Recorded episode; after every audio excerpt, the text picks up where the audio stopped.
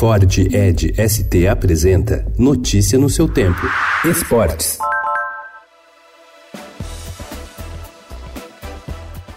O Palmeiras enfrenta o Grêmio hoje a partir das nove e meia da noite no Pacaembu, com a vantagem de poder empatar para avançar à semifinal da Libertadores, ao contrário do que aconteceu nas duas últimas vezes em que foi eliminado no torneio continental. A equipe Alviverde venceu o duelo de ida por 1 a 0 na semana passada em Porto Alegre.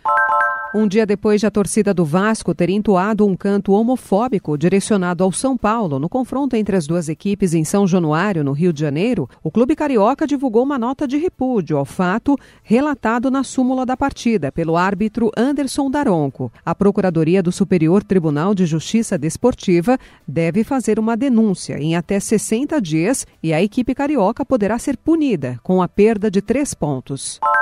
O meia Pedrinho ainda é dúvida para a partida de quinta-feira do Corinthians com o Fluminense, que vale vaga na semifinal da Copa Sul-Americana. Ele se recupera de uma pancada na região do quadril. O Barcelona tentará hoje a sua cartada final para voltar a ter Neymar em seu elenco. De acordo com uma rádio catalã, cartolas do clube estão em Paris e vão se reunir com Leonardo, ex-jogador e atual dirigente do Paris Saint-Germain.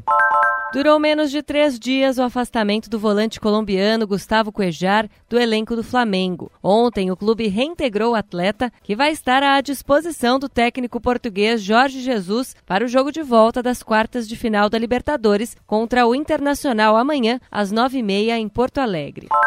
A atacante Marta foi cortada ontem da seleção brasileira feminina, que vai participar de torneio amistoso a partir de sexta-feira no Pacaembu, em São Paulo. A disputa vai marcar a estreia da técnica sueca Pia Sandhag à frente da equipe nacional. Marta sofreu uma lesão na coxa esquerda. Notícia no seu tempo. É um oferecimento de Ford Edge ST, o SUV que coloca performance na sua rotina até na hora de você se informar.